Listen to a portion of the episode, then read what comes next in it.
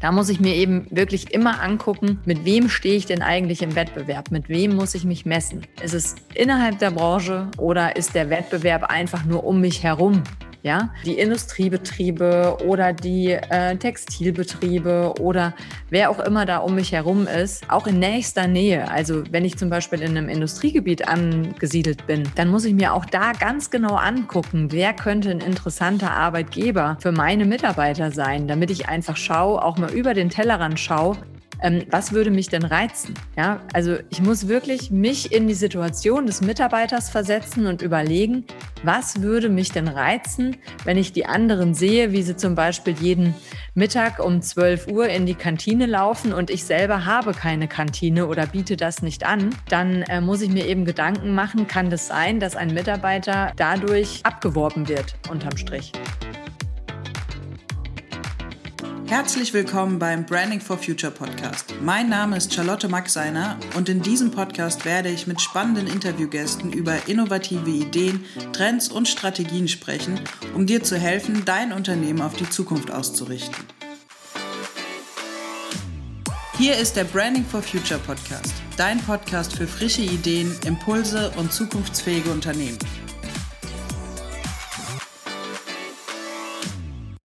Woher kommt ein Mitarbeiter, wenn er in dein Unternehmen wechselt und wohin geht er, wenn er es verlässt? Diese zwei Fragen sind der Angelpunkt, wenn es darum geht, eine Branchenkulturanalyse durchzuführen. In dieser Podcast-Folge habe ich Sandra Knüttel zu Gast und sie wird uns diese Analyse genauer beschreiben. Hallo Sandra. Hi Charlotte, guten Morgen. Schön, dass du da bist. Wir haben lange keine Folge aufgenommen. Das stimmt. Ähm, es war auch viel los in der letzten Zeit. Auf jeden Fall, ja, wie immer. Genau. Ich habe dich heute eingeladen, damit wir ein bisschen über die Branchenkulturanalyse sprechen können, um einfach mal unseren Zuhörern näher zu bringen, was es für Möglichkeiten gibt, so ein bisschen sich selbst am Markt wiederzufinden und einordnen zu können, was ja definitiv ein ganz wichtiger Aspekt von der Branchenkulturanalyse ist. Magst du mal genauer darauf einsteigen, was genau die Branchenkulturanalyse ist, wie du sie definieren würdest? Ja, gerne. Ähm, es geht bei einer Branchenkulturanalyse darum, ähm, in welchem Umfeld und äh, bewege ich mich als Unternehmen. Also es geht immer darum, mit wem muss ich mich denn tatsächlich vergleichen und messen. Ich muss mir also wirklich ganz, ganz konkrete Fragen stellen. Woher kommt ein Mitarbeiter, wenn er zu uns wechselt? Ja, und wohin geht er, wenn er uns verlässt? Das sind die zwei zentralen Dreh- und Angelpunkte, wo ich mir überlegen muss, muss ich mir meine eigene Branche anschauen? Stehe ich mit meiner eigenen Branche im Wettbewerb oder stehe ich äh, mit ganz anderen Unternehmen im Wettbewerb um Mitarbeiter, um die besten Talente, um ein Wachstum in dem Umfeld? Welchen Unterschied macht es jetzt, ob ich mit meiner Branche im Wettbewerb stehe oder mit anderen Wettbewerbern? Das ist ein gewaltiger Unterschied, weil natürlich die Herausforderungen ähm, im Halten der Mitarbeiter und auch im Finden neuer Mitarbeiter ganz, ganz andere sind. Mal angenommen, ich bin ein großer Bäckereibetrieb, ja, mhm. und meine Mitarbeiter orientieren sich, wenn sie mich verlassen, zum Beispiel in die Großindustrie. Ja dann habe ich da ganz andere Arbeitszeiten. Ich habe völlig andere Schichtmodelle. Ich habe ganz andere Arbeitsbedingungen. Ich habe andere Angebote, die die Mitarbeiter bekommen können. Und ich stehe in einem, in einem ganz anderen Verhältnis, als wenn äh, die Mitarbeiter üblicherweise in eine andere Bäckerei wechseln würden. Klar, das heißt, die Rahmenbedingungen sind an andere. Ja, korrekt. Und ähm, ich muss wirklich, äh, wenn ich mich damit beschäftige, wie finde ich neue Mitarbeiter und wie halte ich die Mitarbeiter aktuell und was kann ich auch noch tun als Unternehmen, um in dem Umfeld als Arbeitgeber unterm Strich besser dazustehen. Du hast ja jetzt gerade schon dann so ein bisschen beschrieben, dass man auch wieder als Unternehmer hier mit einem Perspektivwechsel super arbeiten kann weil du dich quasi einmal in deinen Mitarbeiter versetzen musst, um zu verstehen, was er sich wünschen könnte. Ja, da hast du absolut recht. Ähm, die Karina sagt es ja immer, ähm, das ist mittlerweile so ein kleiner Slogan geworden. Von außen betrachtet sieht man die Dinge anders. Und ähm, wir haben so ein schönes Bild dazu, wo man eine Weltkugel hat und äh, so ein Kameraspot wirklich von außen auf die Weltkugel geht. Mhm. Und äh, wir wissen alle, dass die Welt da blau ausschaut. Und wenn wir hier auf der Welt sind und gerade im Moment, wenn ich aus dem Fenster schaue, dann ist da ganz viel grün und der Himmel ist eher grau heute als blau. Aber ähm, es ist einfach ein anderes Bild, was wir bekommen. Und das ist einfach extrem wichtig, dass man sich in diese andere Sichtweise hineinversetzt, dass man diesen Perspektivwechsel zulässt und dass man wirklich mit der Erfahrung, die man dadurch ähm, macht, dann auch arbeitet. Also es reicht ja nicht nur zu gucken und Neid zu entwickeln. Neid ist sowieso der allerschlechteste Begleiter, den wir haben können, sondern es geht ja darum, wir schauen, beobachten, ziehen Schlüsse und, und leiten Maßnahmen ein. Und dafür brauche ich aber erstmal eine sehr präzise Aufnahme. Ich brauche eine ganz präzise Analyse. Das heißt, ich muss das wirklich methodisch, analytisch erarbeiten, damit ich auch die Gefühle, ähm, die da mit drin stecken, einfach loswerde. Mhm. Ich finde gerade schön, was du alles gesagt hast. Erst nochmal zu dem Perspektivwechsel. Ich habe ja erst letzte Woche mit der Karina eine Folge über den Perspektivwechsel aufgenommen, weil es wirklich ein ganz wichtiger Kern von modernem Unternehmertum ist, den wir ja auch immer wieder in ganz vielen Aspekten mit reinnehmen können, so wie jetzt auch wieder in der Branchenkulturanalyse, weil man ihn ganz vielfältig einsetzen kann. Das wollte ich gerade nochmal dazu sagen, weil es total spannend ist. Es ist gerade wieder so ein perfektes Beispiel dafür, für die Verwendung. Also bei der Branchenkulturanalyse geht es ja wirklich darum, jetzt mal in die Analyse zu gehen. Das heißt, wir gehen wirklich theoretisch fundiert vor und sammeln wirklich Daten und Fakten, um damit wieder die weichen Faktoren zu beeinflussen. Weil im Prinzip geht es ja im Kern um Recruiting. Und dabei geht es ja immer um Menschen und welche Menschen ziehe ich in mein Unternehmen oder eben leider nicht. Ja, also beides. Es geht um Recruiting, es geht aber auch ganz, ganz viel um Image, um Außendarstellung, um Arbeitgebermarke. Das ist, sind einfach viele Felder, die wir damit bedienen. Können wir die Schritte mal durchgehen? Wie genau nehme ich eine Branchenkulturanalyse vor? Ja, also erstmal muss ich ja wirklich entscheiden, ähm, ist eine Branchenkulturanalyse das Richtige oder müsste ich mich viel mehr mit meinem Wettbewerb beschäftigen? Also Wettbewerb kann ja auch regional sein, das habe ich gerade schon äh, kurz erklärt. Mhm. Damit ist gemeint, wirklich zentral zwei Fragen. Woher kommt ein Mitarbeiter, wenn er zu uns kommt, wenn er zu uns wechselt und wohin geht er, wenn er uns verlässt? So, wenn ich ähm, mir das eben angucke, kann ich einen Querschnitt bilden und in diesem Querschnitt sehe ich dann, wenn, der, wenn, wenn die Mitarbeiter gehen, gehen die zum Beispiel in gleichartige Betriebe, also wechseln die jetzt von der Bäckerei in die Bäckerei, wechseln die vom äh, Schuhladen Müller zum äh, Schuhladen Meier. Mhm. Wie ist da das Gefüge? Oder wechseln die wirklich in völlig andere Branchen, machen die ganz andere Jobs, bekommen die ganz andere Ausbildungen oder ganz andere Angebote in dem Umfeld? Und wenn ich mir die Fragen gestellt habe, dann kann ich wirklich entscheiden, muss ich mir den Wettbewerb angucken? Wie gesagt, kann auch regional sein. Oder muss ich mir meine Branche angucken und immer im Vergleich ins Verhältnis zu mir selber setzen? Mhm. Das heißt, ähm, ich würde im Prinzip ähm, Kriterien, ähm, wie bei einer Mitarbeiterzufriedenheitsanalyse heranziehen. Das heißt, ich würde mir erstmal die Frage stellen, was bekommen die Mitarbeiter denn überhaupt, wenn sie bei mir arbeiten? Und dann würde ich beurteilen, was bekommen sie, wenn sie nicht mehr bei mir sind, wenn sie da sind, wo sie hingewechselt haben oder von da, wo sie kommen. Und da möchte ich an der Stelle auch nochmal wirklich einen Aufruf machen. Die Mitarbeiter, die zu uns wechseln, sind eine Goldgrube an Informationen auf keinen Fall diese Goldgrube an Informationen ungenutzt lassen. Sprecht mit diesen Mitarbeitern. Warum sind die gekommen? Was war der Anreiz für sie? Welche Rückschlüsse können wir daraus ziehen? Was müssen wir mehr pushen? Was müssen wir noch viel mehr nach außen bewerben? Und vor allem, was können wir lernen? Weil in jedem Unternehmen, auch wenn dort die, die Leute weggehen, nimmt man irgendwas mit, wo man nach fünf, sechs, acht Monaten sagt, Mensch, so schlecht war das eigentlich gar nicht. Das kennt jeder von uns. Ja. Und diese Quellen müssen wir unbedingt anzapfen. Das wäre ein Riesenfehler, die einfach in unsere Prozesse zu integrieren, die neuen Leute, und nicht anzuzapfen. Ja, super Tipp. Macht es dann nicht auch Sinn, dasselbe mit den Mitarbeitern zu machen, die uns verlassen? In Form von einem Abschlussfragebogen? Hm, machen viele Unternehmen, ähm, werten es dann aber nicht aus. ist natürlich auch schwierig. Ähm, der Zeitpunkt ist ganz, ganz fragwürdig, muss man ehrlich zugeben.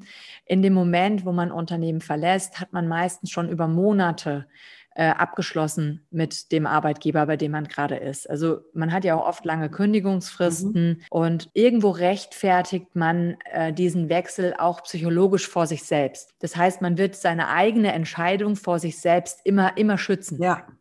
Und deswegen sind solche Fragebögen sehr, hm, naja, mit gemischten Gefühlen zu betrachten. Ich bin mir nicht sicher, wie aussagekräftig die tatsächlich sind. Ich finde es aber wichtig, zumindest zu erfassen, wie lange war der da und auch die Frage zu stellen, warum wechselst du? und wohin gehst du? Also diese drei Punkte. Ich würde jetzt solche Beurteilungsgeschichten und sowas wahrscheinlich eher rauslassen, das ist ganz knapp, nur Fragen. Ähm, und einfach gucken, dass ich mit so drei kurzen Fragen, wo ich relativ klare Antworten drauf bekomme, eine Möglichkeit finde, hinterher meine Rückschlüsse zu ziehen. Weil es gibt manchmal einfach Gründe, die sich häufen. Und wenn ich das erfasse, auf die Frage hin, warum wechselst du? Und ich sage da keine persönlichen Gründe, wie zum Beispiel meine Tochter wechselt die Schule oder sowas, ja, dann habe ich da einen Ansatzpunkt. Mhm. Dann muss ich einfach gucken. Wenn die Antwort zum Beispiel immer ist, weil ich mit einem bestimmten Vorgesetzten nicht klarkomme, dann muss ich mir Gedanken machen, machen, was kann ich dagegen tun? Ne? Also das wäre jetzt sehr einfach, aber manchmal ist es wirklich so einfach. Ja, ja, es war jetzt auch ein gutes Beispiel. Es ist natürlich auch so, dass du in der Mitarbeiterzufriedenheitsanalyse, die du im Normalfall regelmäßig durchführst, ja auch nach Kritikpunkten fragen kannst, wo es vielleicht nochmal ehrlicher beantwortet wird wie in einem Abschlussgespräch, ne? Ja, weil es anonymer ist. Ja. Muss man tatsächlich sagen. Und wie gesagt, weil dieser Cut mit dem Unternehmen, ähm, der findet ja viel früher statt. Also wann fange ich an, mich zu bewerben, wenn ich gehe? Das ist ja Monate, bevor ich, also häufig Monate, bevor ich äh, überhaupt im Unternehmen Bescheid gebe, dass ich diesen Wechsel tatsächlich vollziehe. Und da ist ja geistig die Trennung schon vollzogen. Ja, das stimmt. Genau. Gut. Aber zurück in die, in die Portfolioanalyse. Genau oder in die allgemeinen Analysen, die wir da ähm, wirklich immer empfehlen eine Branchenkulturanalyse oder auch eine Wettbewerbsanalyse gliedere ich immer auf ähm, in Kriterien, die ich erfassen möchte, wo ich mir einfach wirklich die Frage stelle, welche Zusatzangebote bekommen die Mitarbeiter? Wie sieht es im äh, Umfeld Lohn und Gehalt aus? Biete ich Sachleistungen an? Habe ich ein Wohlfühlklima? Habe ich Sozialräume? Nutzen die Mitarbeiter die auch für die Mittagspause? Bekommen die irgendwelche Vergünstigungen? Gibt es eine Kantine? Ganz, ganz, ganz viele weiche Faktoren. Ich könnte da jetzt echt bestimmt noch 20 äh, nennen. Ähm, aber man muss es immer stark aufs Unternehmen auslegen. Also man muss sich da immer äh, wirklich fragen, was passt zu mir dann auch? Mhm. Also wie ist meine, meine eigene Ausrichtung in dem Umfeld? Manche Sachen gehen auch in manchen Betrieben nicht, entweder weil es räumlich nicht geht oder weil die Arbeitszeiten auch ähm, so sind, dass es gar, überhaupt keinen Sinn macht. Wenn ich jetzt zum Beispiel äh, den Bäckereibetrieb nochmal hernehme, äh, ich habe da ein Schichtsystem, wo einfach sehr, sehr viel Nachtarbeit ist, da macht es wahrscheinlich wenig Sinn, eine Kita anzubieten. Also ja. wer soll da hin? Ne? Und das sind einfach so, da muss man sich einfach Gedanken drüber machen. Was, was zahlt dann unterm Strich auch wirklich darauf ein, dass die Mitarbeiter es nutzen können? Gehörst auch du zu den Changemakern in deinem Unternehmen, die es lieben, Dinge voranzutreiben und neue Wege zu erkunden? Dann habe ich genau das Richtige für dich. In unserem Branding for Future Camp erwarten dich spannende Impulsvorträge, der Austausch mit Gleichgesinnten in einem großen Netzwerk und eine digitale Camp-Plattform mit vielen Infomaterialien über Trends, Branchenwissen und Expertenwissen. Melde dich jetzt an unter www.brandingforfuture.de/camp/. Ja, also ich muss diese ganzen Kriterien erstmal sammeln und ähm, das machen wir gerne in einen ganz bunten, äh, in einer ganz bunten Mannschaft, in einer bunten Zusammenstellung. Wenn wir in Unternehmen arbeiten, dann wollen wir an der Stelle immer mehrere Unternehmensteile vor uns haben. Also wir haben immer gerne eine bunte Mischung aus kaufmännischen Angestellten, aus gewerblichen Angestellten, aus Azubis, unterschiedliche Abteilungen, also ganz unterschiedliche ähm, Sammlung ist mir da wichtig, weil ich so einfach ein gutes Bild hinbekomme, einen guten Querschnitt. Ich stelle mir die Frage, spielt Körperlichkeit eine Rolle, spielt Abwechslung eine Rolle, ähm, spielt Fachlichkeit eine Rolle, welche Außenwirkung hat auch mein Job? Ähm, es gibt Berufe, die haben ein unheimlich hohes Ansehen, ohne dass es dafür für die Tätigkeit an sich eigentlich einen groben Grund gibt. Mhm. Also wie ein Pilot zum Beispiel. Ja. Der hat einen, einen wahnsinnigen, eine, eine wahnsinnige Außenwirkung, aber unterm Strich ist ein Beruf. Ne? Genau, also da muss ich einfach gucken. Und dann muss ich zu all diesen Unternehmenskriterien Beispiele sammeln. Ein Zusatzangebot ist zum Beispiel sowas wie ein Dienstrat. Mhm. Ja, das wäre ein Zusatzangebot, also etwas, was über die normale Leistung des Arbeitgebers hinausgeht, was der Mitarbeiter nutzen kann. Ein Zusatzangebot sind aber auch so Dinge wie eben der Kindergarten oder irgendwelche äh, Sachleistungen, die man bekommt. Ähm, viele machen ja diese 40-Euro-Karten, ne, wo, wo steuerrechtlich auch nochmal Themen mit drin stecken. So, das sind alles Themen. Mhm. Wenn ich mir als Kriterium Lohn und Gehalt angucke, dann muss ich mir zum Beispiel auch anschauen, wie attraktiv bin ich denn im Unterschied ähm, zu dem, mit dem ich mich vergleiche. Also mein Wettbewerb oder der Branche, mit der ich mich vergleiche. Wenn ich jetzt das Problem habe, dass meine Mitarbeiter immer vom Bäcker zum Bäcker wechseln, ja, oder vom Handwerksbetrieb zum Handwerksbetrieb, dann werde ich da wahrscheinlich nicht so große Differenzen haben. Es wird sehr ähnlich sein. Häufig sind da ja auch äh, Bestimmungen im Hintergrund, äh, wo Mindestlöhne geregelt sind und äh, vielleicht auch Tariflöhne gezahlt werden. Wenn es aber branchenfremd ist und ich quasi von einem industriellen Bäcker in eine industrielle Fertigung wechsle, dann kann das einen riesen Unterschied machen. Mhm. Dann bin ich vielleicht plötzlich äh, in einem Metalltarif, ja, wo ich ganz andere Gehälter plötzlich und Löhne gegenüber habe, mit denen ich mich auseinandersetzen muss. Da muss ich mich viel, viel mehr mit dem Thema Zusatzangebot auseinandersetzen, weil ich von vornherein weiß, ich kann in der Höhe gar nicht zahlen. Oder ich muss mir die Frage stellen, was wollen die Mitarbeiter denn? Wollen die wirklich immer mehr Geld? Und da ist die Antwort ganz klar nein. Das ist nämlich nicht so. Das glauben wir häufig, dass es immer nur ein Streben nach mehr Geld ist. Nein, das ist nicht so. Die Mitarbeiter streben auch nach einem Wohlfühlklima. Ja. Mitarbeiter streben auch danach, sich einbringen zu dürfen. Ähm, und da muss man wirklich ganz genau hingucken. Und deswegen wollen wir auch diese bunte Mischung, ähm, wenn wir diese Analyse machen, also bitte nicht alleine ausfüllen, sondern immer Mitarbeiter an den Tisch holen aus den unterschiedlichsten Bereichen und es wirklich ähm, nach Attraktivität auch einordnen. Wir stellen uns dann die Frage, sind wir im Verhältnis unattraktiv oder sind wir attraktiv? Und dann wird sich so ein Bild ergeben, wo wir mal nicht so attraktiv sind und mal sehr attraktiv sind. Und ähm, wir decken einfach Entwicklungsfelder auf. Mhm.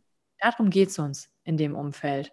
Dass wir sehen in den Punkten, wo wir dem Markt, den, den anderen, dem Wettbewerb der Branche gegenüber nicht so besonders attraktiv sind, dass wir da ein Entwicklungsfeld haben, wo wir einfach dann ganz konkret hinschauen können, wo wir Maßnahmen finden, und ähm, diese dann weiterentwickeln können. Im Prinzip ist die Branchenkulturanalyse ja dann die Außenwirkung eines Unternehmens, wenn sie mal fertig ist. Also du kannst ja sehr gut abbilden, wie wirke ich, wie, wie sehe ich von außen aus als Unternehmen. Genau, aber sehr mitarbeiterlastig. Also so, es gibt manchmal so Image-Themen, die sind eher auf Kundenseite zu sehen, aber die Analyse, so wie wir sie jetzt machen, die ist sehr äh, in, in Richtung Mitarbeiter, sehr in Richtung internes Wachstum. Wir werden ein Blanko, eine Blanko-Branchenkulturanalyse in die Shownotes packen. Die könnt ihr euch dann runterladen und einfach mal selber gucken, welche weichen Faktoren ihr gerne damit reinnehmen würdet und vielleicht einfach mal anfangt, in eurem Unternehmen zu gucken, was genau ist denn bei uns relevant, wie wirken wir nach außen und was brauchen wir. Kommen die Mitarbeiter, woher kommen sie, wenn sie kommen und wohin gehen sie, wenn sie uns verlassen? Das finde ich super, das ist eine tolle Idee. Und da vielleicht auch wirklich den Aufruf dazu, ähm, wenn ihr in diese Branchenkulturanalyse einsteigen wollt, die Unternehmenskriterien erarbeitet, äh, in einer größeren Gruppe, also setzt euch wirklich zusammen und äh, stellt euch mal die Frage, wie stehen wir denn da? Ähm, wie wirken wir auf andere? Und vor allem, das dürft ihr am Ende nicht vergessen, was kommunizieren wir davon denn schon? Weil ähm, das eigentlich einer der größten Fehler ist, den wir in den Unternehmen immer wieder feststellen, mit denen wir zusammenarbeiten, dass sogar schon wahnsinnig viel für die Mitarbeiter getan wird. Es wird schon wahnsinnig viel auch für die Außenwirkung im Unternehmen getan.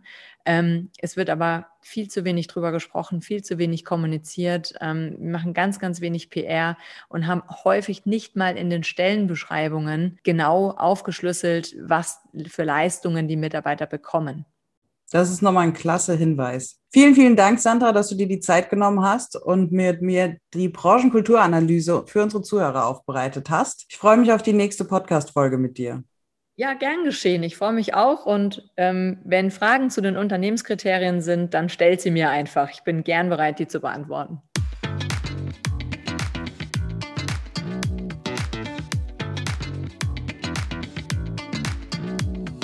Das war unsere heutige Podcast-Folge. Vielen Dank fürs Zuhören, schön, dass du dabei warst.